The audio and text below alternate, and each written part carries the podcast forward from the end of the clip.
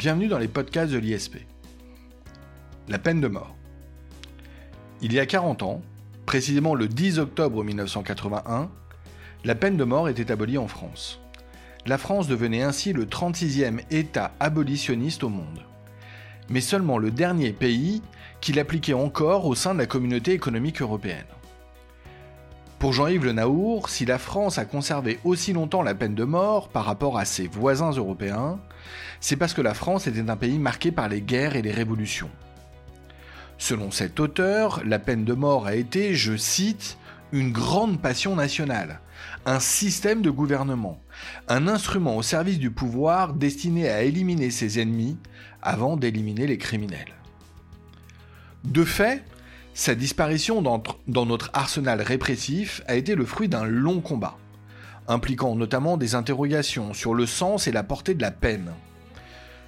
On se souvient tous du discours du 17 septembre 1981 prononcé par Robert Badinter devant l'Assemblée nationale. Au demeurant, le débat sur la peine de mort n'est pas propre à la France. La peine de mort reste encore largement appliquée dans d'autres parties du monde, notamment en Asie pour débattre du sujet la peine de mort, pour envisager eh l'abolition de la peine de mort, pour envisager l'état des lieux dans le monde de l'application de la peine de mort, pour envisager peut-être même un avenir à la peine de mort. J'ai le plaisir de recevoir aujourd'hui Benoît Kennedy, professeur à l'ISP et habitué de nos podcasts. Benoît Kennedy, bonjour et une nouvelle fois, merci de participer à nos podcasts. Bonjour Jacob Bérébi. Alors Benoît Kennedy, je vous propose de commencer. Commençons d'ailleurs par, euh, on va dire, une approche euh, historique, euh, même antique, voire avant.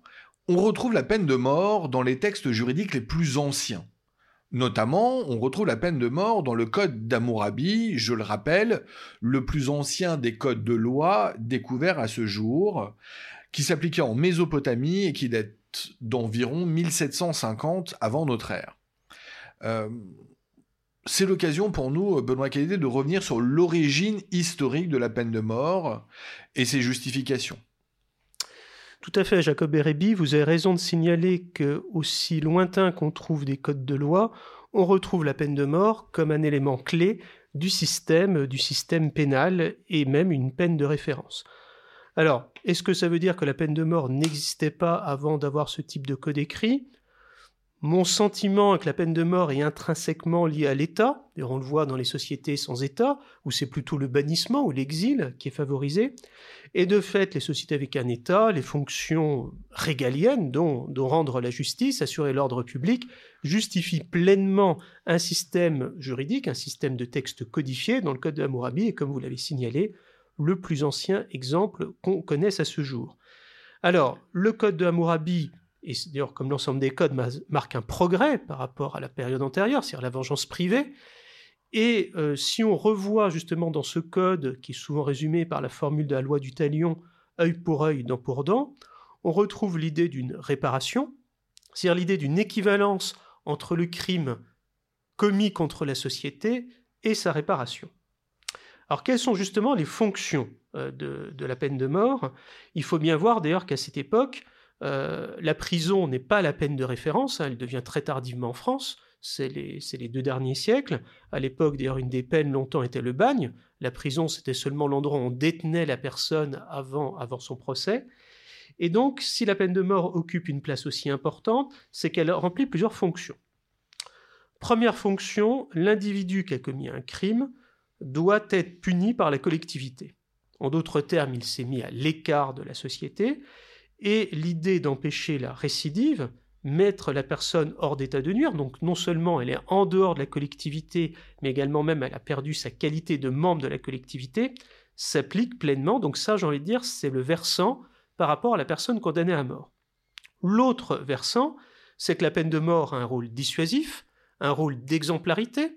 L'idée que la possibilité d'une peine aussi lourde que la condamnation à mort va dissuader euh, d'autres personnes de commettre les mêmes crimes, et c'est ce qui va dire justifier longtemps l'importance de la publicité, la peine de mort est publique, on en reviendra peut-être après en France pour voir comment cela s'appliquait. Toujours est-il que la peine en soi, dès l'époque, dès, l'époque on a des systèmes de loi, donc dès l'Antiquité est porteuse d'inégalités. Euh, pour prendre un exemple, dans la Rome antique, les citoyens n'étaient que très rarement condamnés à mort, donc déjà avec une distinction par rapport aux étrangers, aux esclaves.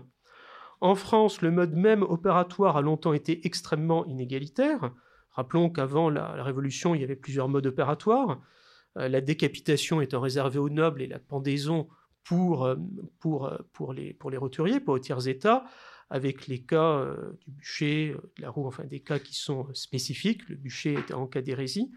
La guillotine, l'invention du docteur Guillotin, crée finalement une forme d'égalité dans son mode d'application. Et d'ailleurs, le débat sur le mode d'application de la peine de mort est un débat qu'on retrouvera et qu'on trouve encore dans les pays qui la pratiquent toujours. D'ailleurs, à cet égard, précisons que pour les militaires, il y a un mode spécifique, qui est le peloton d'exécution. Et d'ailleurs, le dernier condamné à mort en France par peloton d'exécution, Jean-Bastien Thierry, un des auteurs de l'attentat du Petit Clamart, donc est le dernier condamné à mort par peloton d'exécution en France, le 11 mars 1963. Donc on voit de ce très rapide historique et notamment des fonctions qui doivent être données euh, l'idée d'une dissuasion. Et au début, c'est justement là-dessus que les abolitionnistes vont se mettre en avant. Y a-t-il vraiment, vraiment dissuasion? Est-ce qu'on pourrait constater que dans les pays où la peine de mort, il y aurait moins de délits?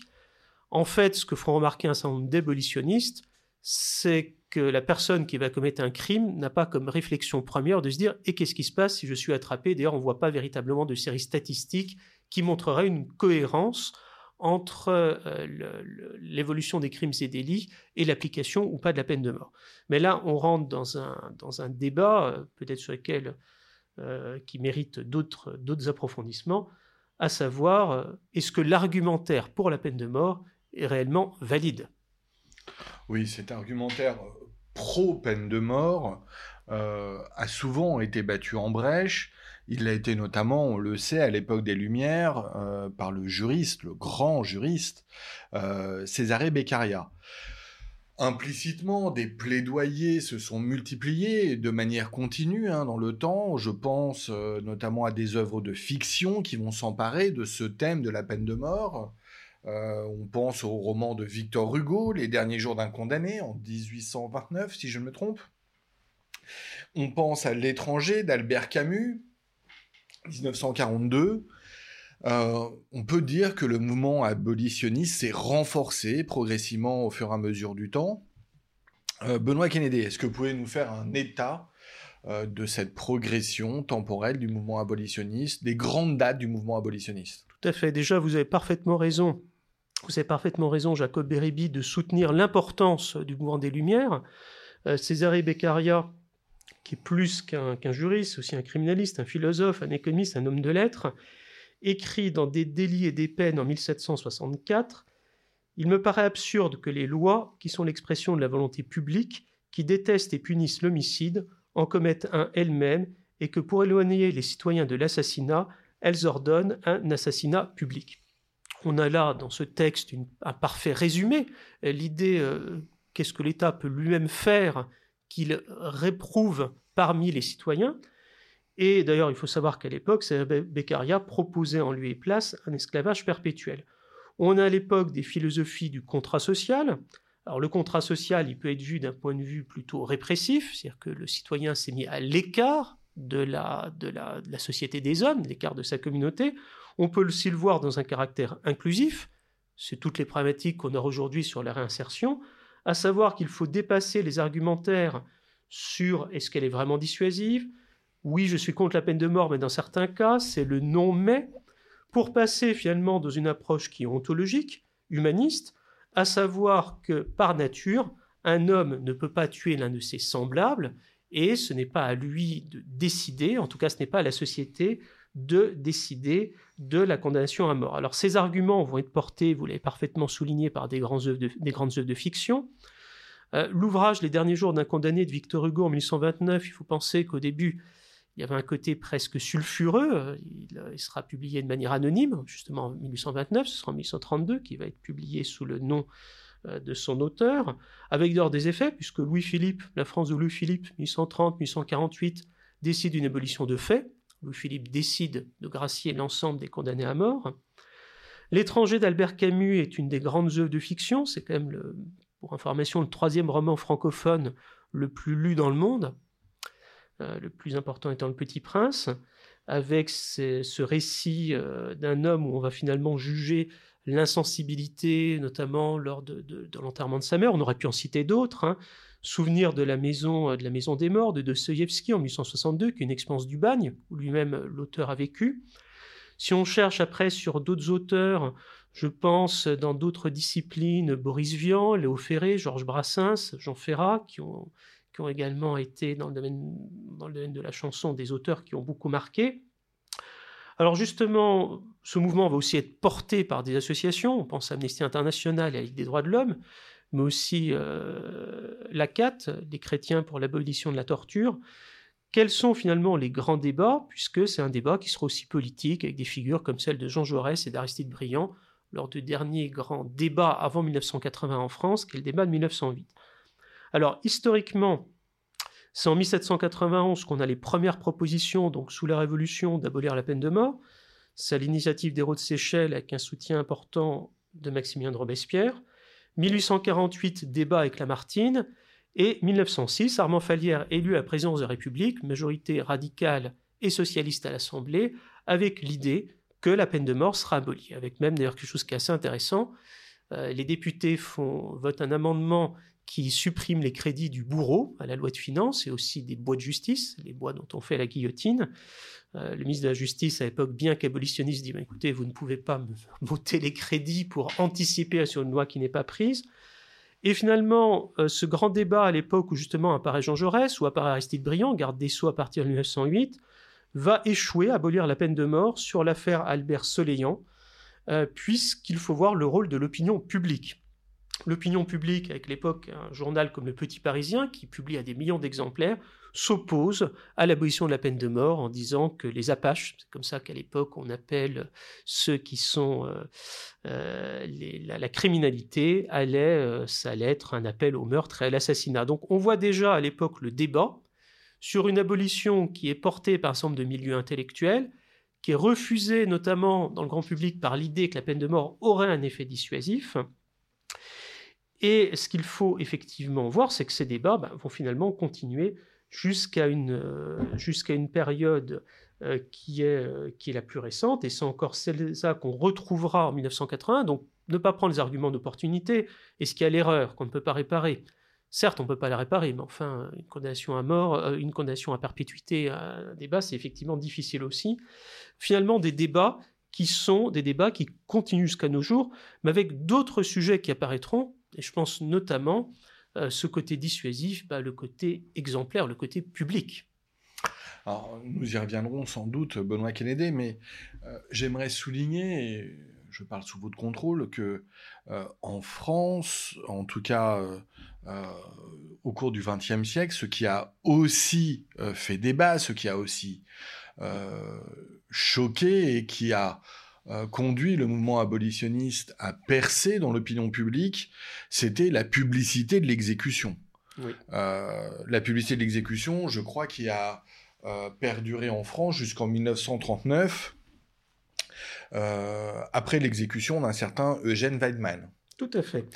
Avant déjà d'abolir la peine de mort, l'idée du spectacle de la peine de mort, où on emmène les enfants pour dire ce que forme dissuasive, mais et dont on sait maintenant le côté euh, traumatisant, euh, que vous expliqueront des psychologues sur assister euh, à une condamnation à mort, va jouer un grand rôle. D'ailleurs, à l'époque, il faut voir que dans la presse, généralement deux comptes rendus.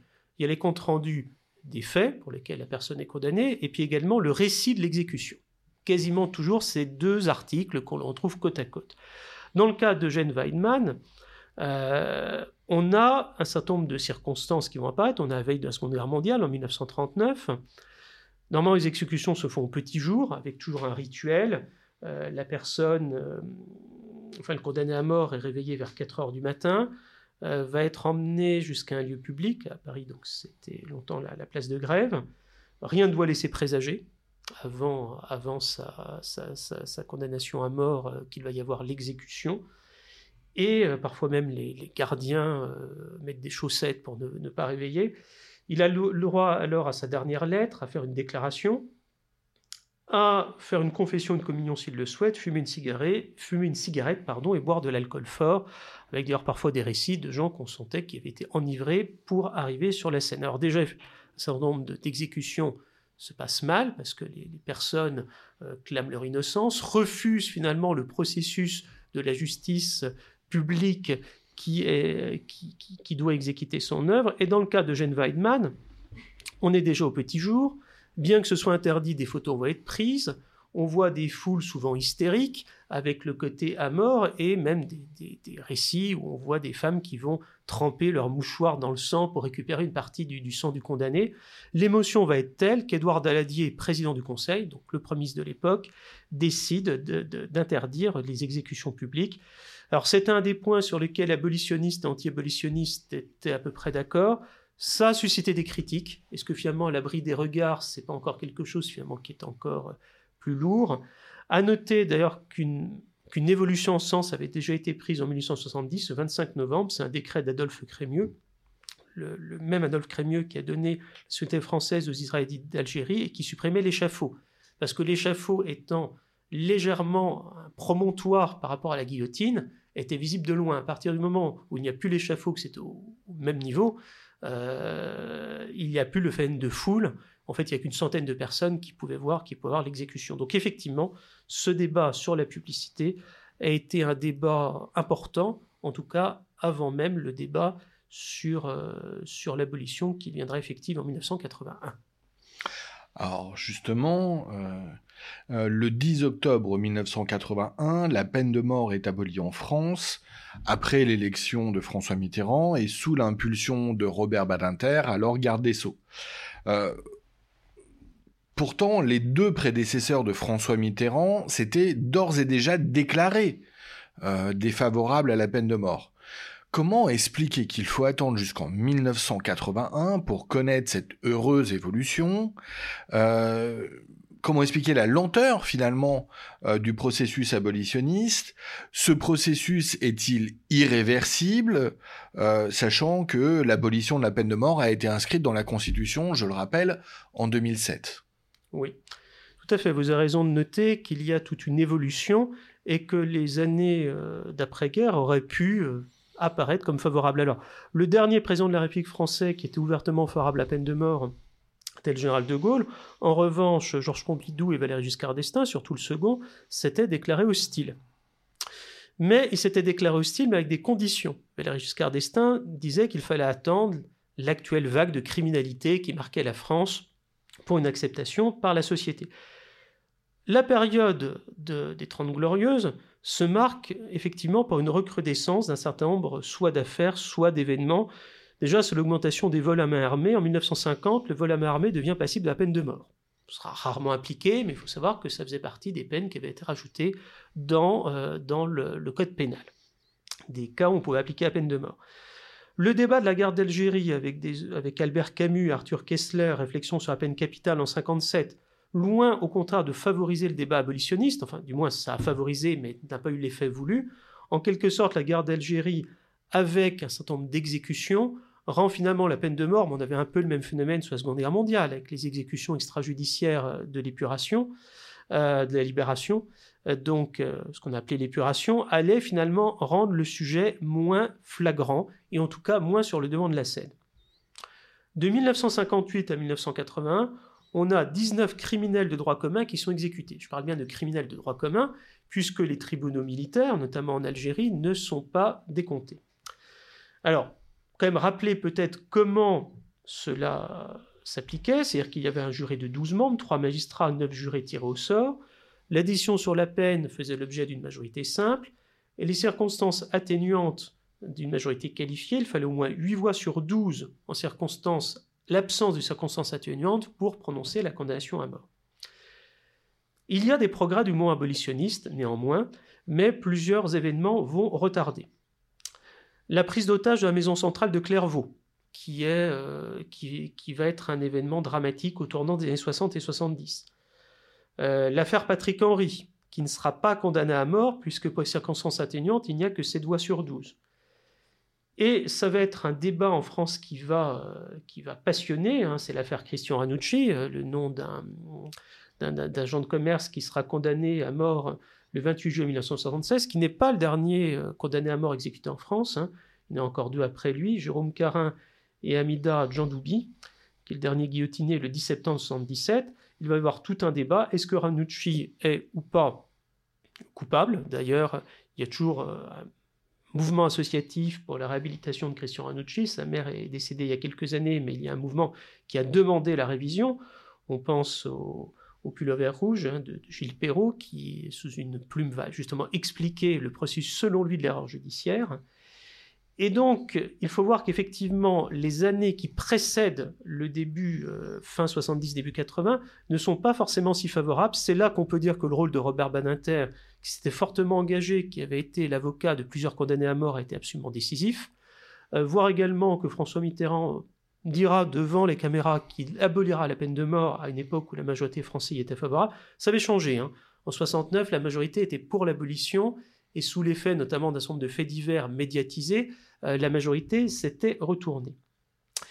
Et donc c'est là que, euh, après l'élection de François Mitterrand en mai 81, Robert Badinter, garde des Sceaux, va faire voter un texte qui tient, euh, en six mots. Hein. La peine de mort est abolie en France.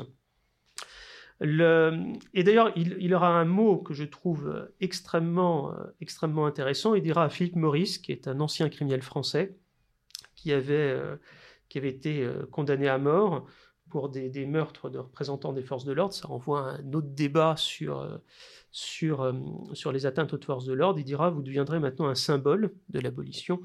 D'ailleurs, Philippe Maurice, euh, qui a fait des études, est devenu un spécialiste en France d'histoire médiévale.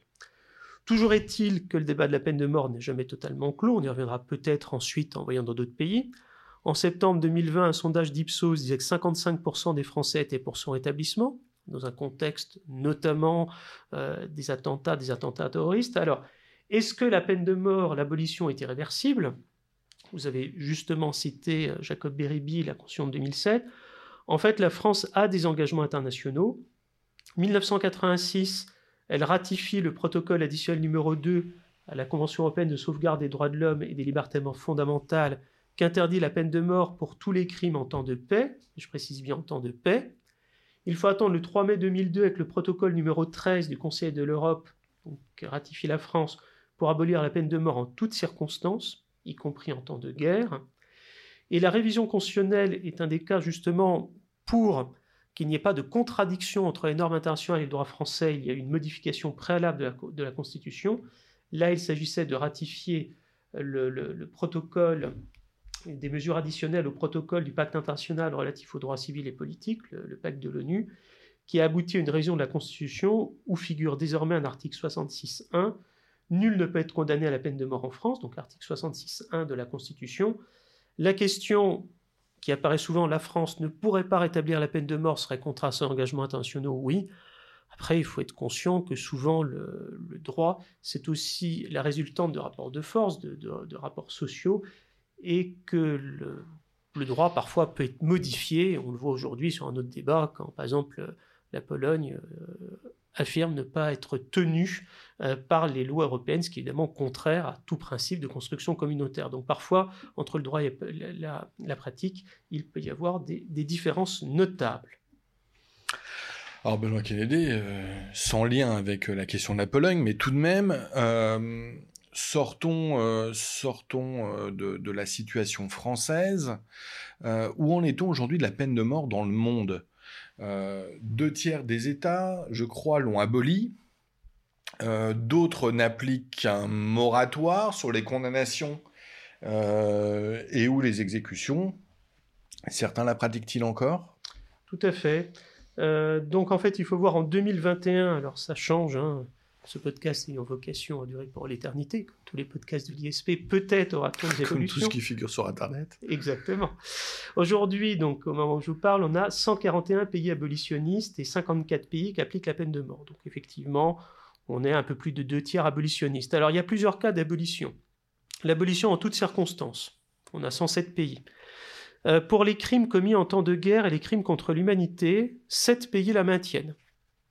Euh, alors à noter que ce n'est pas l'option qui a été retenue pour les cours pénales internationales, les tribunaux pour les ou le Rwanda, où justement il n'y a pas de peine de mort dans ces, devant ces cours, ce qui n'était pas le cas évidemment du, tribunal de Nuremberg en 1945. 27 pays sont des abolitionnistes en pratique, c'est-à-dire qu'elle existe toujours dans le droit, mais ils ne la pratiquent plus, ce qui, pose la question justement du moratoire. Un certain nombre de pays ont appliqué un moratoire, on l'a vu en France, on a eu un moratoire par exemple pendant la, monarchie de juillet, et euh, le moratoire pouvant porter soit sur euh, effectivement les condamnations, soit sur les exécutions, généralement c'est plutôt le moratoire sur les exécutions. Donc sur les 54 pays qui appliquent la peine de mort, il y en aurait au moins 18 qui la pratiquent, euh, sachant que l'on a des statistiques qui ne sont pas certaines, puisqu'un certain nombre de pays, notamment la Chine, où il y aurait le plus grand nombre de condamnations à mort, au moins les deux tiers dans le monde, ne donnent pas de statistiques. Alors, pour revenir sur les pays abolitionnistes, tout d'abord, bon, le Japon en 724 et la Chine en 747 et le Tibet au 8e siècle ont aboli la peine de mort. Le Tibet, ça reste à vérifier, en tout cas ce sera à la fin du 19e. Chine et Japon, effectivement, on a des moments d'abolition euh, partielle de la peine de mort. Mais si on prend maintenant dans les États modernes, euh, mouvement des Lumières, 1786, elle est abolie dans le Grand-Duché de Toscane. Mais la Toscane fera ensuite partie de l'Italie, elle ne sera, ne sera pas abolie euh, dans l'immédiat. Tahiti l'abolit en 1824, et dans les États qui ont une continuité historique, puisque Tahiti est devenu un territoire français, c'est le Venezuela en 1863 qui ouvre le banc. Beaucoup d'États en fait d'Amérique latine, mouvement des indépendances au début du 19e, et pas très étonnant, un système politique, culturel très marqué sur la philosophie du Lumière. Le Sierra Leone l'a aboli le 6 octobre 2021, elle n'était plus appliquée depuis 1998. Avant, les précédents États abolitionnistes étaient le Malawi en avril 2021, le Tchad en 2020. Donc on voit après un mouvement, on l'a dit en introduction, où elle a surtout été abolie en Europe, puisqu'aujourd'hui il n'y a plus que la Biélorussie qui condamne à mort et qui, euh, euh, exécute, où elle est véritablement en application. D'autres pays comme la Russie ont mis en place un moratoire. Euh, aujourd'hui, il y a des progrès qui se font surtout sur le continent africain mais on a également beaucoup de pays d'Asie qui continuent de la pratiquer. Et même, dans certains cas, ils la pratiquent sur les mineurs. C'est le cas de l'Iran ou du Soudan du Sud. Les exécutions peuvent même être publiques. C'est le cas aussi de l'Iran, de l'Arabie saoudite, de la Somalie, de la Corée du Nord. Et si on regarde finalement les statistiques, les pays qui l'appliquent, la Chine, on a plus de 1000 exécutions par an, avec une liste de crimes assez large, euh, notamment crimes sexuels, euh, trafic de drogue. Sur des pays on a des statistiques, l'Iran est à 251 condamnations à mort par an, l'Arabie saoudite à 184, l'Iran est à plus de 100, le nombre est inconnu au Vietnam, les États-Unis on est à 22, donc on est à 400-500, mais c'est statistique minimum. Ça c'est 2019 que je vous dis. 2020 on était un peu plus bas dans le contexte de la pandémie. On est probablement en Chine au moins à 1000, certains estiment à plusieurs milliers. Si après on fait un ratio par rapport à la population, c'est par contre euh, rapporté à la population, selon que l'Arabie saoudite, on a le plus de condamnations à mort par habitant. On voit aussi une certaine corrélation avec des pays qui ont des systèmes répressifs et des régimes dictatoriaux.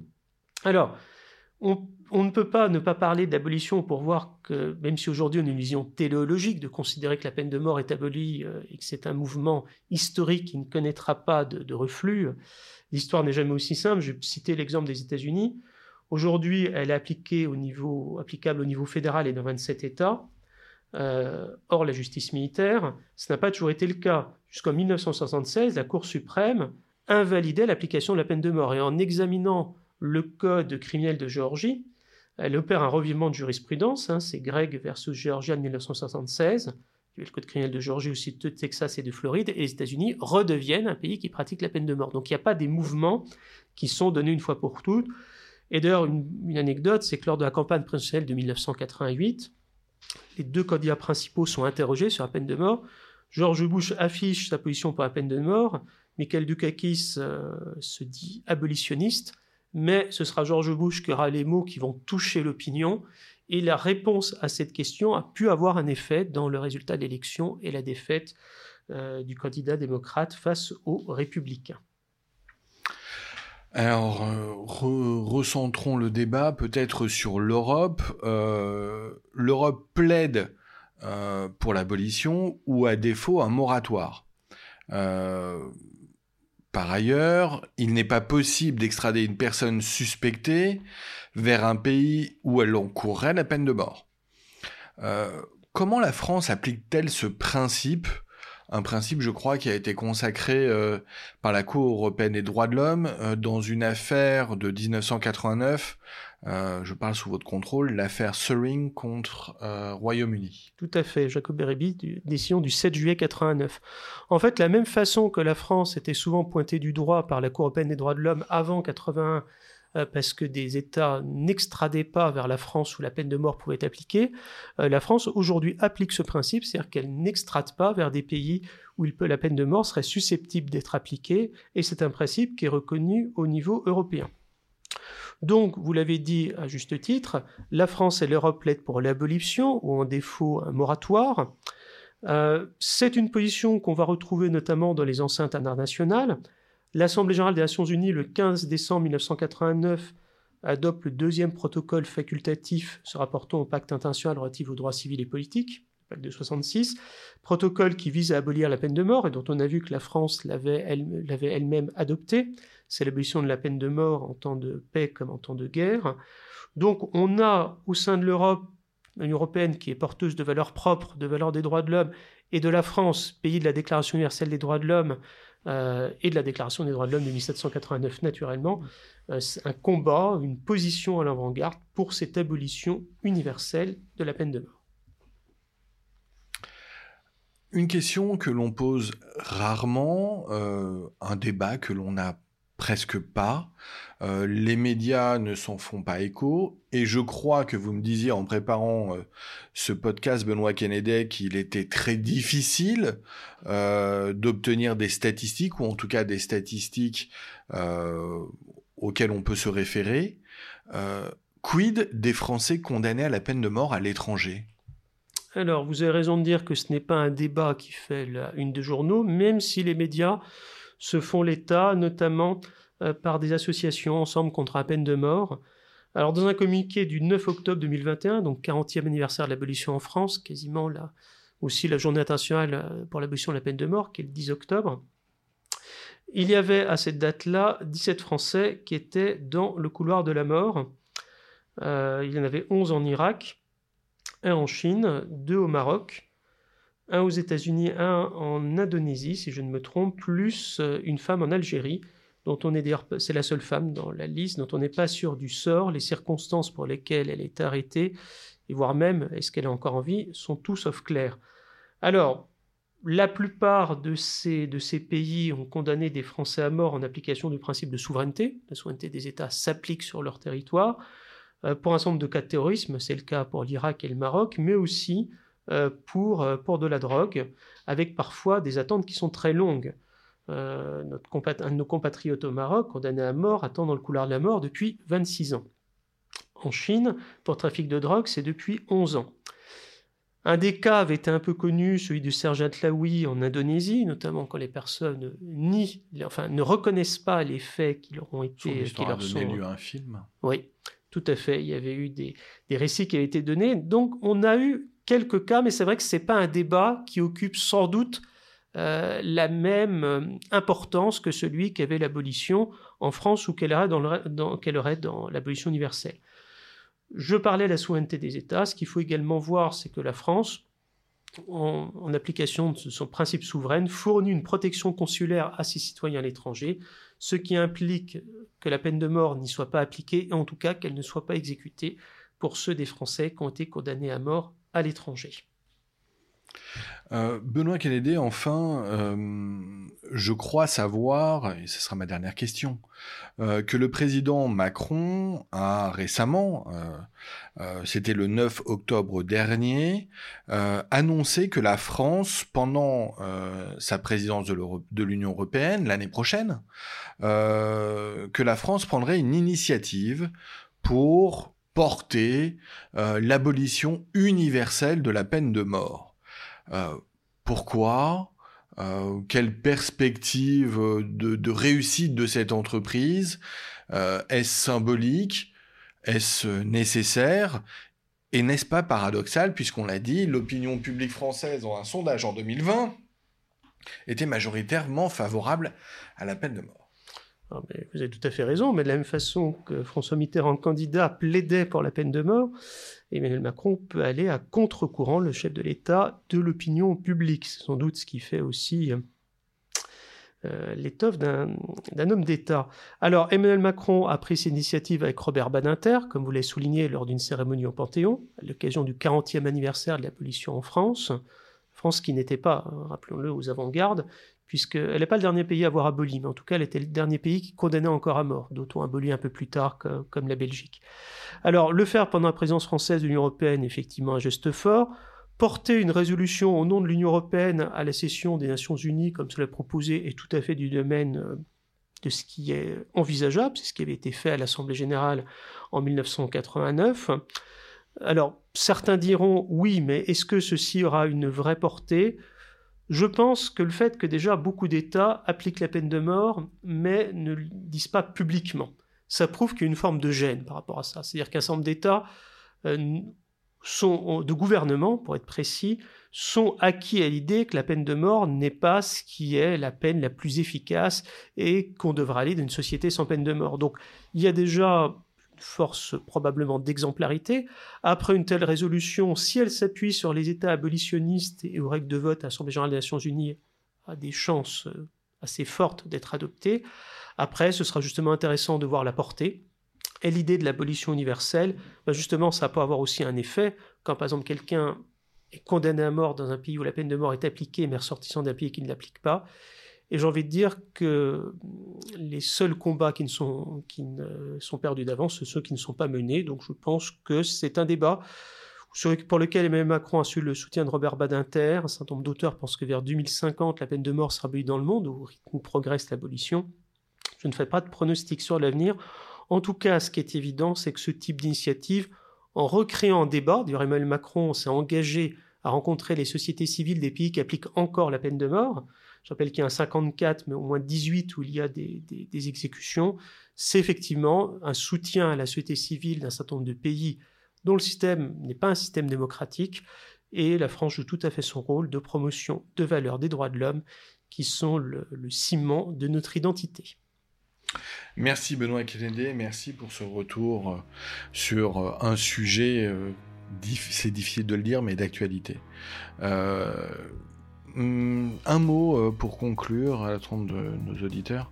Euh, il y en a sans doute euh, parmi eux, puisque on peut envisager que le sondage soit représentatif. il y a sans doute parmi nos auditeurs des gens qui sont pour la peine de mort, d'autres qui sont contre. Je rappellerai simplement une chose pour essayer d'éveiller euh, l'intérêt de chacun sur cette question, c'est que au-delà de l'opinion personnelle, il est toujours heureux de constater que un État fait le choix de ne pas tuer volontairement en temps de paix euh, les siens et les personnes qui vivent euh, sur son territoire. la grandeur d'un État, vous parliez de grandeur d'un homme politique tout à l'heure, la grandeur d'un État, c'est aussi parfois de faire les choix difficiles et les choix courageux. Et en l'occurrence, c'est sans doute le cas. Euh, des États abolitionnistes. Voilà, merci à tous, merci Benoît Kennedy et sans doute à très bientôt. Très bientôt, merci Jacob Bérébi.